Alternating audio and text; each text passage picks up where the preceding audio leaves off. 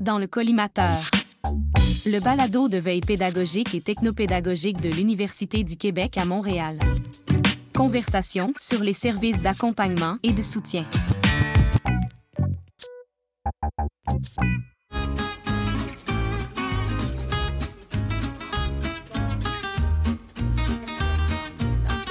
J'aimais cette spontanéité-là qu'il y avait. En plus, c'est tellement une voix radiophonique.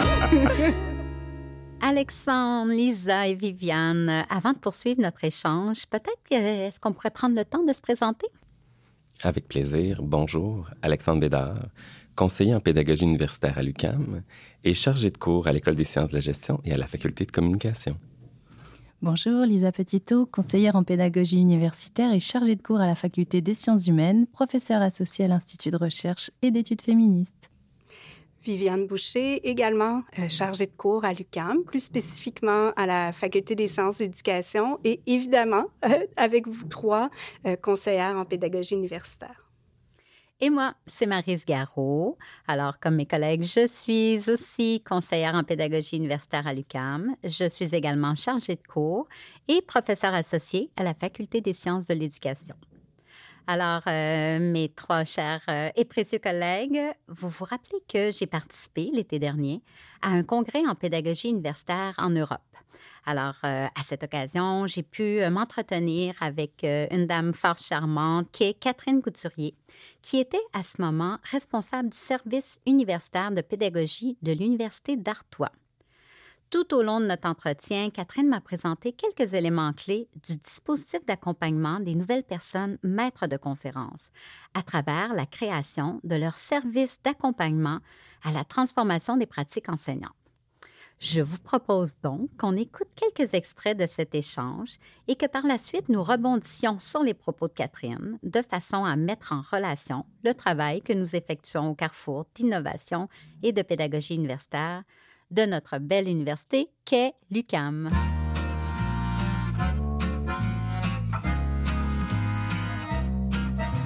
Alors, euh, nous sommes actuellement sur le campus de l'Université de Rennes 2 pour le congrès en pédagogie universitaire qui a lieu cette année dans la magnifique ville de Rennes, en Bretagne.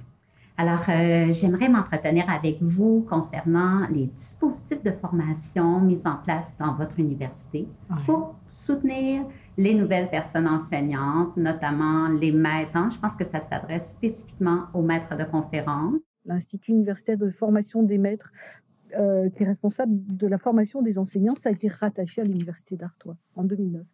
Et, là, euh, j'ai croisé des collègues qui ont dit c'est quand même marrant, tu fais beaucoup de choses. Et en 2013, on a créé le SUPARTOIS, service d'accompagnement à la transformation des pratiques d'enseignement. Et on s'est appuyé sur les travaux de Bédard et Béchard. Euh, qui sont des Québécois extrêmement connus chez nous, et, qui disaient que pour soutenir la transformation des pratiques d'enseignement, il fallait de la formation, euh, de l'accompagnement, de la valorisation et des lieux d'échange de pratiques. Alors nous, on n'a pas appelé ça atelier de formation, on a appelé ça atelier réflexif parce que euh, en discutant, on s'est rendu compte que les enseignants-chercheurs considèrent qu'ils sont totalement bien formés et qu'ils n'ont pas besoin d'être formés. Par contre, des ateliers réflexifs, ça, c'était un vocabulaire qui était plus neutre en fait.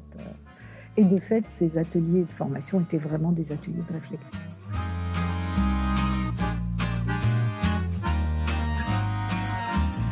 C'est intéressant qu'elle fasse un peu la réflexion sur l'historique euh, ou comment ça s'est créé. Alors, euh, j'ai envie de faire pour nous la même chose, euh, faire un peu un bref historique, je dirais. Donc, ça a commencé à l'UCAM plus formellement au début des années 2000. C'est la direction de l'UCAM qui a mis en place des formations en pédagogie qui étaient offertes à ce moment-là seulement aux professeurs nouvellement embauchés.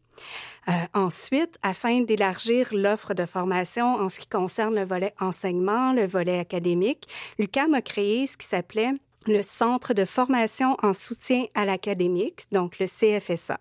Euh, le CFSA offrait des formations en pédagogie qui étaient offertes à l'ensemble du personnel enseignant et non plus uniquement aux professeurs. Les formations étaient également offertes au personnel en soutien académique. Donc, on peut penser au personnel des facultés qui soutiennent le, euh, le volet académique. Puis, en 2020, là, je fais un, assez euh, grand saut dans le temps, le Centre de formation en soutien académique, le CFSA, et le Carrefour techno-pédagogique qui avait été créé en 2012 à l'UCAM ont été regroupés. Donc, on peut dire que c'est depuis 2020 que les conseillers et les conseillères en pédagogie universitaire et les chargés projets technopédagogiques sont réunis dans une même entité, qui est l'entité actuelle qui porte le nom de Carrefour d'innovation et de pédagogie universitaire de l'UCAM.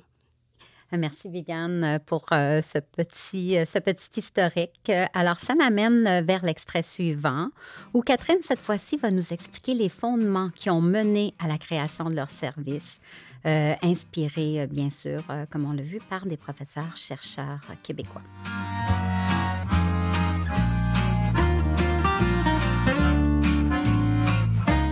On ne peut pas dire à un collègue, voilà comment tu dois faire. Mais on doit l'écouter et dire, bah, écoute, moi j'ai essayé ça, ou tel chercheur dit que, ou tiens, j'ai lu un article dans ta discipline, parce que les collègues sont toujours intéressés par des exemples dans leur discipline, même si ce sont des thématiques complètement transversales comme la motivation. Toujours des exemples ancrés dans leur discipline. Donc on essayait par tous les moyens de, soutenir euh, la transformation euh, de, des collègues. Et puis en 2018, effectivement, euh, un décret qui dit maintenant la formation des nouveaux maîtres de conférences, donc enseignants-chercheurs, est obligatoire. 32 heures. Avec la possibilité, les cinq années qui suivent également, pour un total de 32 heures maximum, de redemander d'autres décharges. Et puis c'est comme ça qu'on a conçu au début cette formation obligatoire je me suis également beaucoup inspirée d'une étude qui a été euh, menée avec, à laquelle j'avais un tout petit peu collaboré. Euh, c'est un sociologue qui s'appelle Sylvain Brocolicki, qui était chercheur dans le laboratoire Récif, pour lequel j'ai énormément d'estime, et qui avait travaillé, lui, sur la formation des enseignants du premier degré. Et il disait toujours, il faut absolument aménager les conditions d'une expérience réellement formatrice. Et, alors là, il y, a, plusieurs éléments à prendre en compte. Laisser le temps de la réflexion, soutenir la réflexion sans jamais l'imposer, utiliser les leviers de motivation. Nous, on utilise beaucoup Vio hein, parce que c'est extrêmement intéressant, très opérationnel, vraiment. Et, ça s'applique à tout le monde, à n'importe quel être humain, même, même aux enfants, je trouve. On s'appuie beaucoup sur Tardif. Moi, l'enseignement stratégique de Tardif, c'est vraiment quelque chose qui a changé ma vie. Et c'est toujours d'abord faire parler faire conscientiser, faire parler, exprimer les représentations.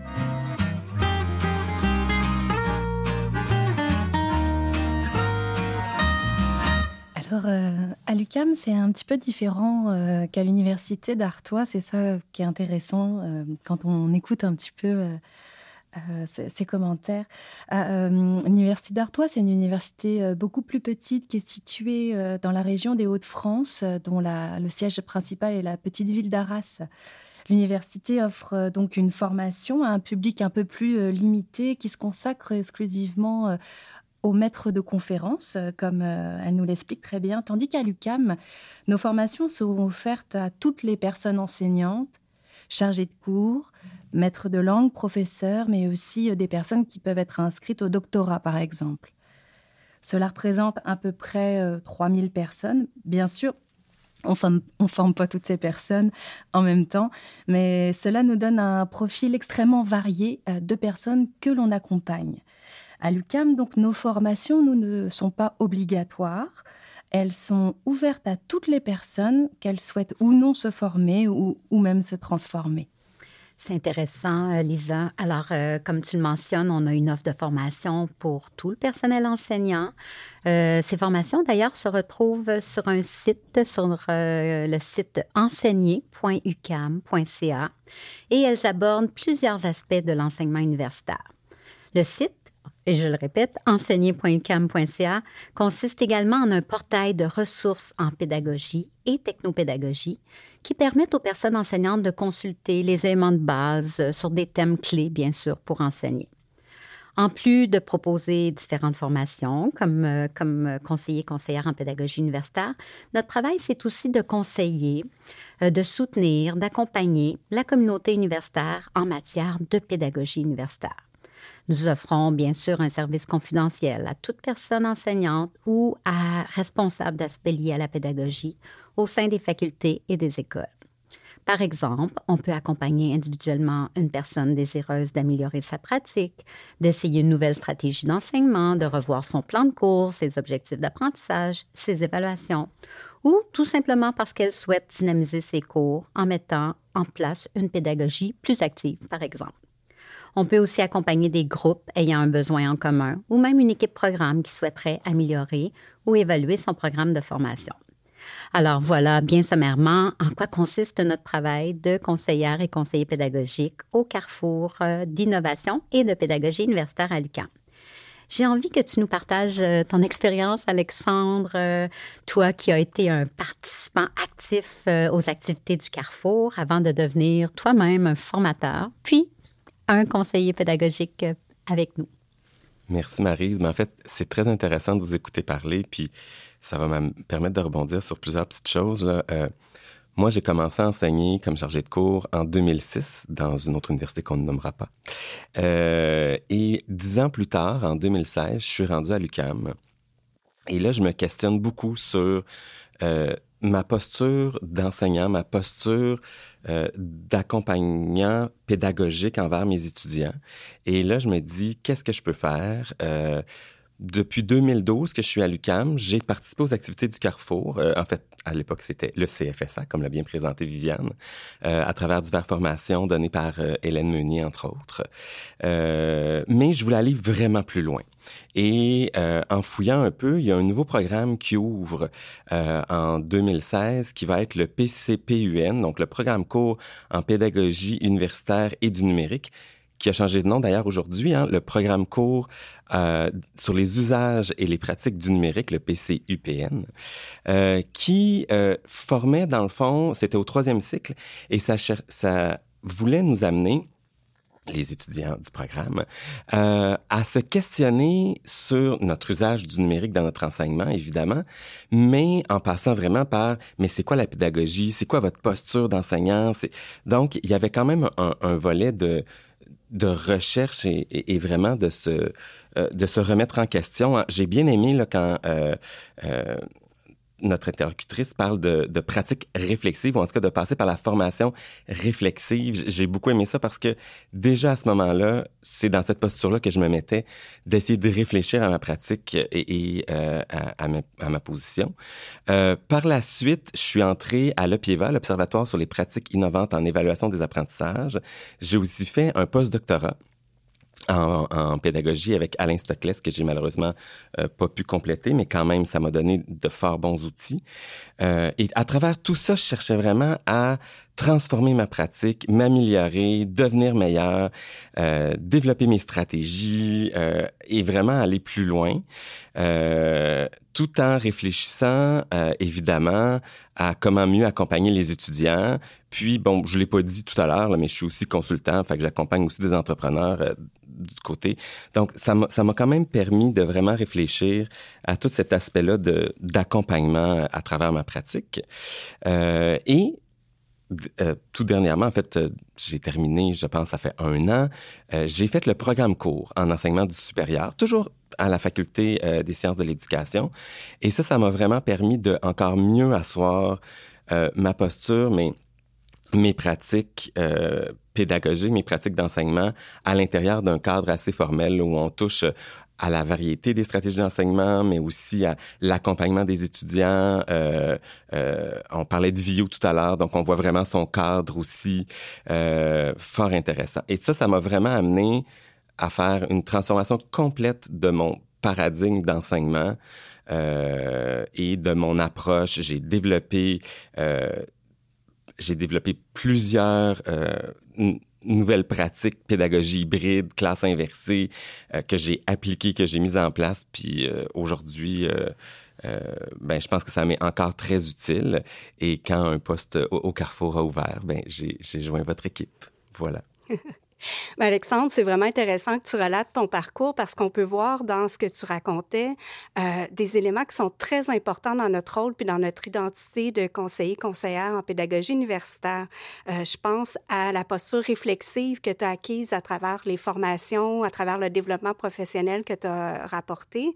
Euh, donc, il y a vraiment cette, ce paradigme ou cette posture qui est très importante dans notre travail, enfin à, à l'UCAM, la façon dont nous, on, on, la, on la met en place. Euh, puis ce que je trouve intéressant aussi de te voir, parce que tu es le plus récemment arrivé, euh, ce qui est intéressant de constater aussi, c'est le changement de posture qu'on qu'on vit tous, là, euh, d'enseignant à conseiller en pédagogie universitaire. Comme enseignant, on peut être appelé avec les collègues, par exemple, une autre personne chargée de cours ou une personne professeur, à se donner des conseils, hein, parce qu'on est euh, deux collègues. Et là, parfois, on va dire, ah, mais non, mais moi, maintenant, je fais plus d'examens, je préfère euh, donner des travaux, des tâches plus authentiques. Donc, donc ça, c'est une posture qu'on a comme enseignant. Alors que la posture comme conseiller, conseillère en pédagogie, on est vraiment plus dans une posture euh, de co-réflexion, mais surtout une posture de non-jugement. Et ça, c'est probablement pour nous quatre un défi qu'on vit parce qu'on a à la fois le chapeau d'enseignant, de, de chargé de cours, de professeur, où on est parfois avec des collègues dans certaines discussions, mais à d'autres moments, quand on enfile notre chapeau de conseiller en pédagogie, alors là, on doit, vraiment faire cette nuance de posture-là. Puis je pense que euh, ça nous amène euh, tous les quatre à, constamment être en débalancement, mais à revenir en se requestionnant, bon, justement en étant un praticien réflexif, où je suis présentement, puis c'est quoi mon rôle? Alors ça m'a beaucoup interpellé tout ce que tu as raconté, Alexandre. C'est vraiment intéressant. Viviane, j'ai envie que tu poursuives sur ce que tu, euh, tu, abordes parce qu'il y a une belle richesse autour de tout ça. Je pense qu'on en aurait long à dire. Mais juste avant euh, d'aller plus loin, euh, je vous propose d'écouter un autre extrait de Catherine qui va nous permettre, comme je disais, de, poursuivre notre, notre discussion fort intéressante. Alors, allons-y pour une autre écoute. Donc, on demandait une représentation visuelle de à quoi sert un enseignant à l'université. Et comme ce sont des, gens euh, d'horizons très variés, c'est vraiment intéressant de leur permettre d'exprimer leur point de vue à eux. Et bien sûr, tout nous intéresse. Avec des représentations certainement très diverses. Très différentes. Et chacun met un sens à sa mission. C'est quoi le sens de l'existence d'un enseignant à l'université aujourd'hui? À l'heure de Google, c'est quand même pas rien ça. Et c'est quelque chose qui normalement reste parfaitement implicite. Puis parfois, notre rapport, c'est le rapport que nous aussi, on a vécu comme étudiants, qui peut être aussi euh, très différent d'une euh, Absolument. d'une faculté à l'autre ou d'un domaine à l'autre. Alors, euh, mhm. puis ça, il y a une mise en commun, j'imagine, de, absolument, Absolument. Donc, on était dans un espace très sympathique qu'on avait créé, le Learning Lab, dans la, dans la bibliothèque universitaire à Arras et donc quelque chose de très informel. On peut bouger les tables aussi, pas beaucoup de technologie, mais un, espace vraiment chaleureux avec un accueil café. Euh, moi, j'ai travaillé euh, dans l'industrie et je sais à quel point c'est important de soigner l'accueil. Donc vraiment quelque chose de très euh, très sympa, très chaleureux qui dit vraiment bienvenue dans tout ce qu'on met en place. Ça dit d'une manière ou d'une autre, on est content que vous soyez là avec nous. et, c'est intéressant aussi parce que ça permet de comprendre si l'enseignant est, est, très ouvert ou, ou peu ouvert au questionnement. Il y a des enseignants qui, tout de suite, dans la manière dont ils questionnent le sens de l'existence de leur travail, vont rester sur un, compte à soi. Alors qu'il y en a d'autres qui, tout de suite, vont dire Ah ben, moi, je, m'intéresse à ça. ça, c'est intéressant aussi de, pouvoir euh, leur permettre de le dire sans qu'ils se sentent jugés. Donc après, on débrief. Et là, ça permet aussi de, de, voir s'ils ont euh, déjà une problématique en tête, s'ils ont une focale en fait de réflexion. Et il y en a qui disent dès le départ, moi, ma problématique, c'est les évaluations. Moi, c'est l'utilisation de Moodle. Moi, je vais enseigner en grand groupe et j'aimerais bien savoir comment m'y prendre pour animer un cours en grand groupe. Le sens qu'on donnait à l'existence de ces ateliers, donc c'était euh, ne pas être dans la norme, hein. ne pas dire euh, ben, que tu fais, c'est pas véritablement de la pédagogie inversée. Ça, je me refusais à dire des choses comme ça parce que je l'ai entendu. Ce que tu fais, c'est pas du vrai APP parce que tes étudiants, ils sont 4 au lieu d'être 12. Moi, jamais j'allais sur ce terrain-là. Donc, une forme vraiment de, de discussion par l'exemple, d'écoute sans jugement, que le collègue puisse dire ben là ça va pas, là ça n'a pas marché, là je rencontre des difficultés, et puis qu'on construise ensemble. Parce que moi j'adore apprendre en fait, euh, comprendre comment on apprend et apprendre moi-même. Et j'apprends énormément on apprend aussi. Ah, énormément. toujours en, apprentissage à travers l'accompagnement qu'on fait. Complètement. Alors, euh, et se mettre dans la peau de l'étudiant et dire aux collègues, tu vois, moi, je voilà, je connais rien à ta discipline. L'histoire de l'art, vraiment, je n'y connais rien. Je peux le dire. Hein. En plus, je pensais que c'était Picasso, moi, l'art moderne. Hein.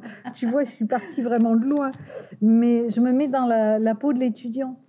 Et ça doit me donner envie. Si le cours me donne envie d'y aller, c'est bon signe, quoi. Et je dois comprendre ce qu'on attend.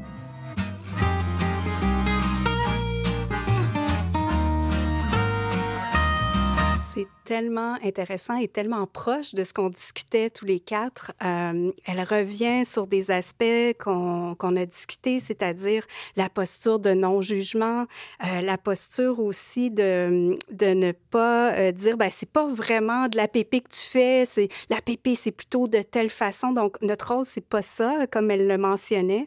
Puis, j'ai aimé qu'elle parle de la posture d'accueil aussi. je pense que c'est quelque chose qui est très important pour nous quatre. Être en posture d'accueil, ça veut dire être là vraiment pour la personne. Et ce, qu'on soit en présence ou à distance. On sait que, euh, bon, même avant l'arrivée de la pandémie, euh, on faisait certains accompagnements en présence ou parfois certains accompagnements à distance également.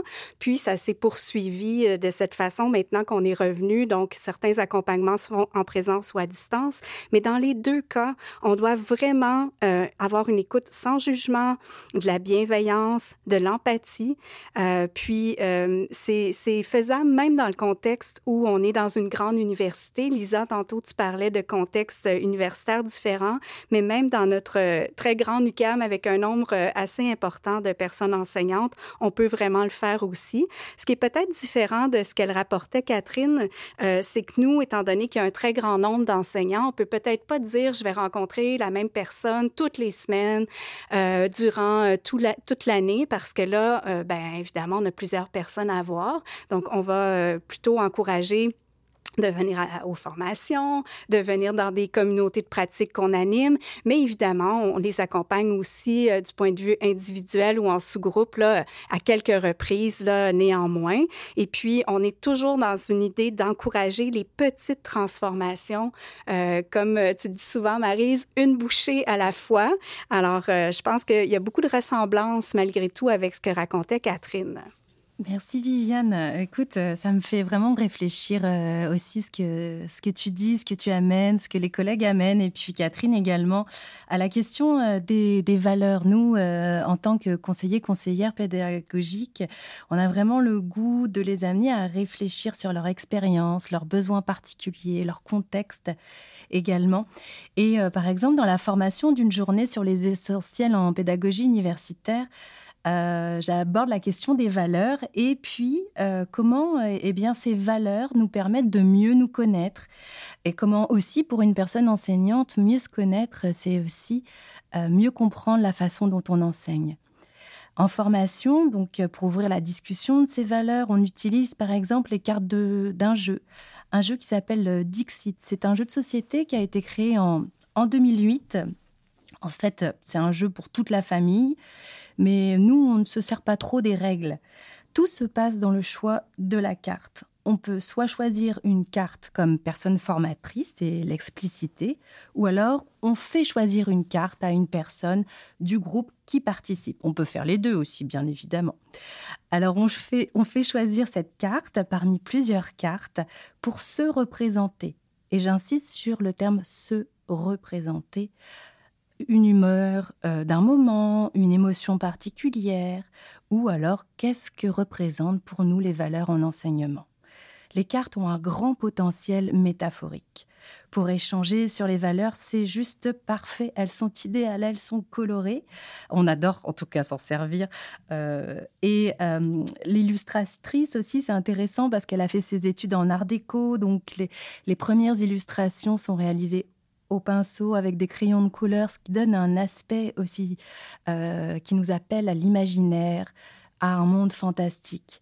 Euh, mais surtout, ces cartes nous donnent accès à nous, comme conseillers, conseillères en pédagogie universitaire, à des émotions, des sentiments parfois plus intimes qui sont plus difficiles à avoir accès quand on forme des groupes de personnes enseignantes. Donc pour nous, les cartes sont un peu comme euh, des images qui initient des moments de partage, des moments d'échange, mais sans jugement, comme le disaient Viviane et euh, Catherine tout à l'heure. Donc par le jeu, on travaille alors nos concepts en pédagogie universitaire. On aime beaucoup utiliser les cartes d'exit, euh, en effet. Et puis, euh, dans cette formation que tu parles euh, sur la journée, sur les essentiels, on aborde aussi le concept de finalité, hein, parce que ce qu'on souhaite, c'est emmener les personnes enseignantes à, identifier quelles sont leurs valeurs. Hein. On parle du bien-être enseignant. Le bien-être enseignant, ça passe aussi par être capable de trouver son équilibre dans l'enseignement, donc avoir du plaisir à, à, enseigner. Et ça va, ça, va souvent susciter le plaisir d'apprendre chez, euh, chez nos, nos, apprenants. Alors, euh, donc, il y a un concept qu'on apporte aussi qui est le concept de finalité. Alors, qu'est-ce que c'est la finalité? C'est un peu euh, ce que souhaite... ce que souhaite que nos étudiants, nos étudiantes développent, ce qu'on souhaite qu'ils développent au-delà des objectifs d'apprentissage du cours. C'est le sens large du projet d'étude des personnes étudiantes dans leur programme au regard de ce que nous, comme personnes enseignantes, on désire euh, voir transcender dans notre enseignement.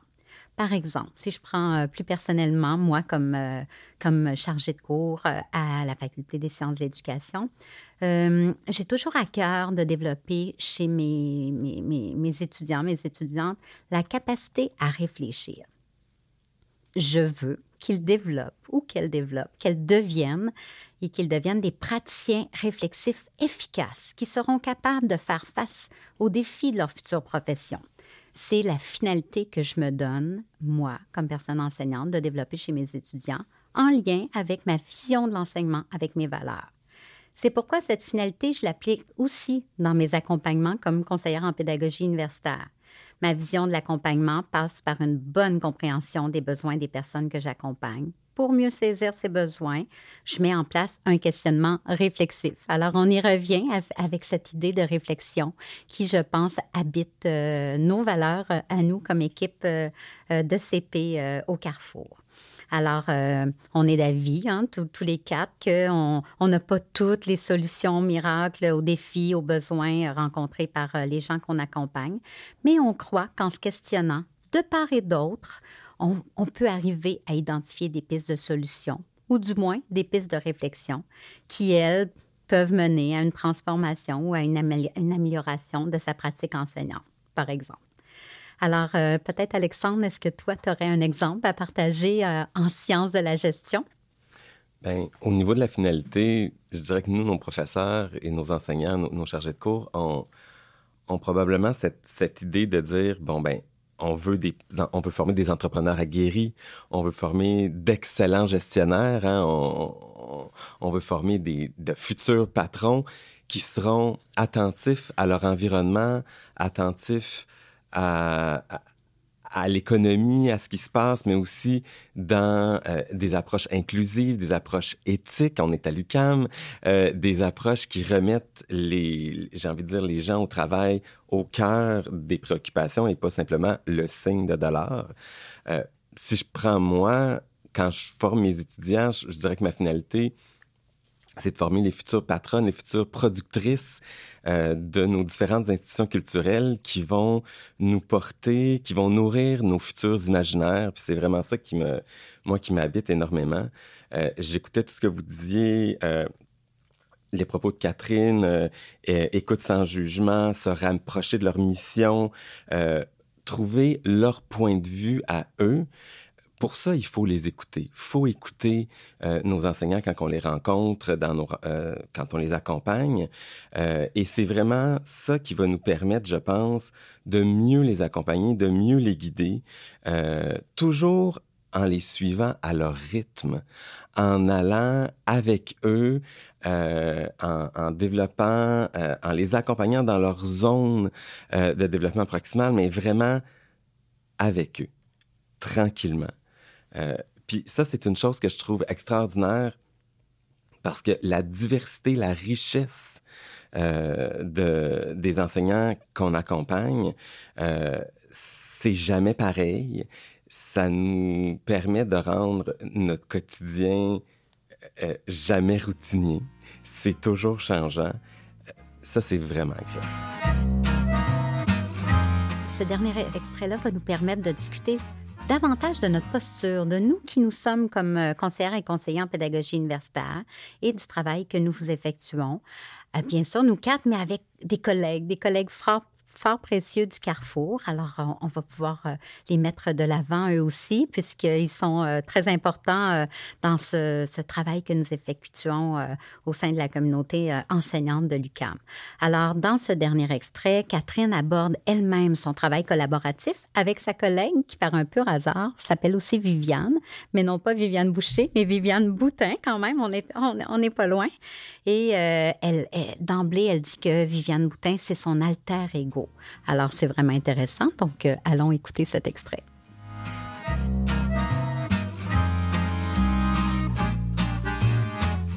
Le fait d'être deux, ça a été vraiment, vraiment. C'est pas une amie, c'est une alliée. C'est une alliée, c'est quelqu'un sur qui je peux vraiment compter. Jamais de coup bas. Euh, sais pas qu'on soit toujours d'accord, hein. au contraire mais on en parlait toujours en fait. Ça a été incroyablement enrichissant. Apporte parfois des angles qu'on n'aurait pas, sur ah, lesquels on ne se serait pas attardé. Là, complètement. Euh, euh, Elle avait une expérience d'enseignement très complémentaire. Elle, c'était les grands groupes. Quand on s'est connus, beaucoup d'étudiants euh, en sport qui se destinent au métier d'enseignant de sport. Moi, j'étais dans la mécanique, la robotique, beaucoup de petits groupes et de la formation pour adultes. Donc et c'est elle qui m'a vraiment appris à animer les grands groupes. Et d'une manière générale, quand j'accompagnais les collègues, donc je faisais beaucoup moins d'accompagnement qu'elle quand même, hein, statistiquement, euh, je, m'appuyais beaucoup sur ce que j'avais mis en place.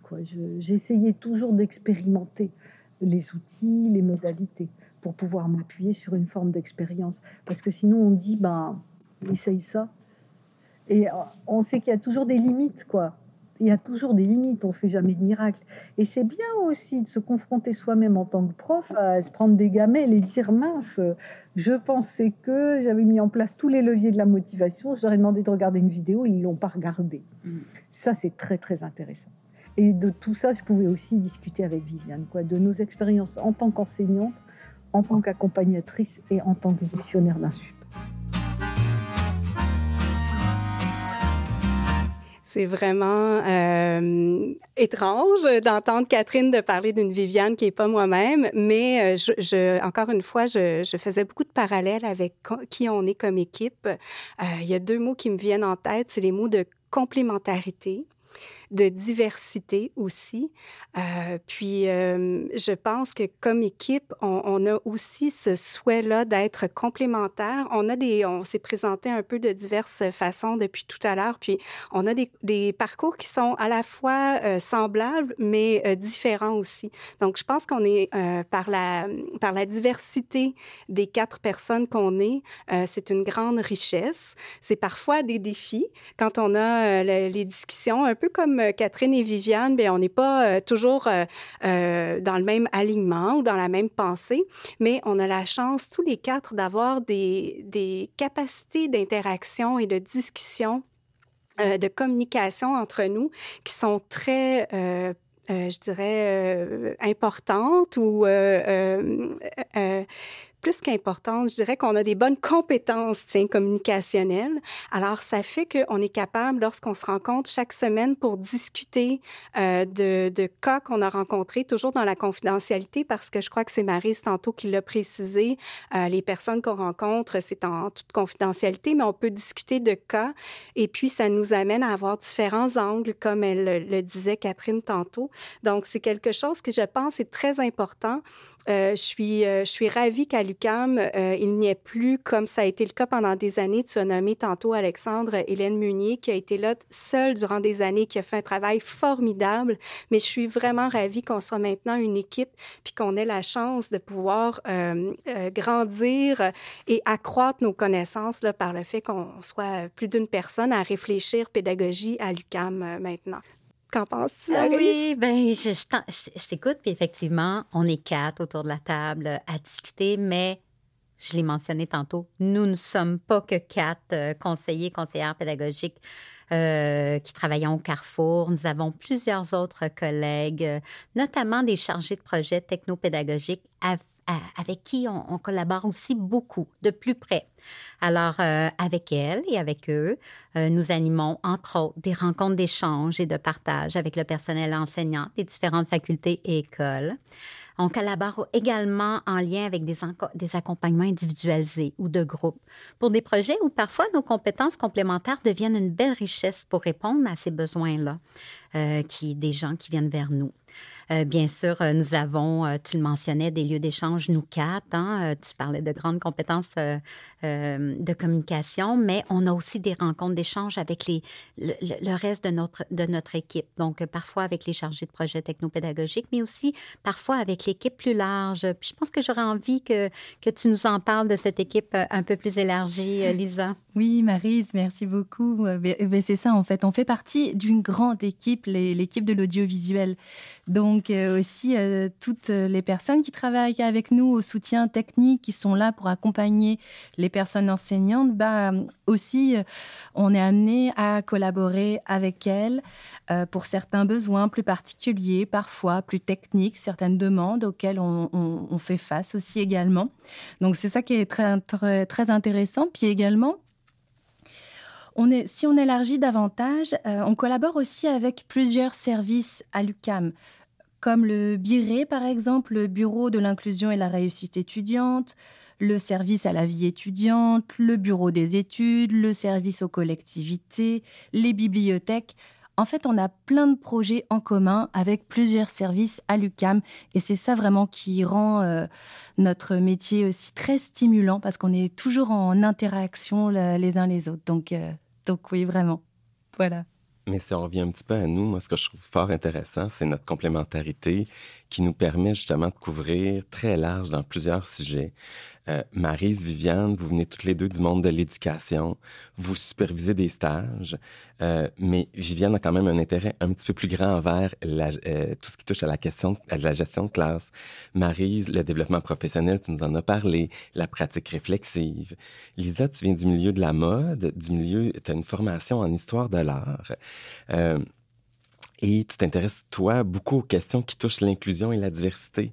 De mon côté, j'ai une double formation en gestion euh, et en musique, ce qui m'a amené vers la gestion des arts. Euh, mais mon passage à l'EPIEVA, j'en parlais tout à l'heure, euh, m'a apporté une très grande sensibilité à tout ce qui s'appelle l'évaluation. ça, je trouve que ça, ça nous permet tellement soyons fous de déplacer des montagnes, euh, mais ça nous nourrit, ça nous complète. Euh, Catherine parlait de confronter les idées. On échange énormément à quatre. Euh, je ne sais pas si on est encore, si on est déjà devenus des amis, mais on est fort probablement des alliés. cette mise en commun-là de nos forces, de nos intérêts, notre grande collaboration, la connivence qu'on a développée ensemble, je pense que ça, ça nous permet vraiment d'accomplir de grandes choses. Euh, mais surtout, moi, je pense que ça nous permet d'encore mieux accompagner les enseignants et les enseignantes de l'UCAM, euh, de les soutenir euh, et ça nous permet de les prendre, et je le répète, je l'ai dit tout à l'heure, là où ils sont, pour les amener, pour les aider, un petit peu à la fois.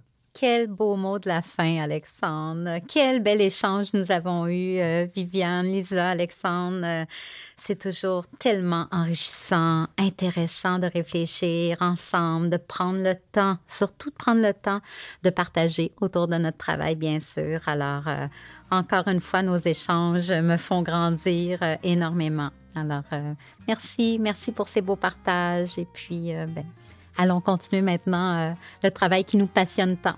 Merci Marise, merci de nous avoir invités aussi à échanger comme ça. C'était une belle occasion, merci.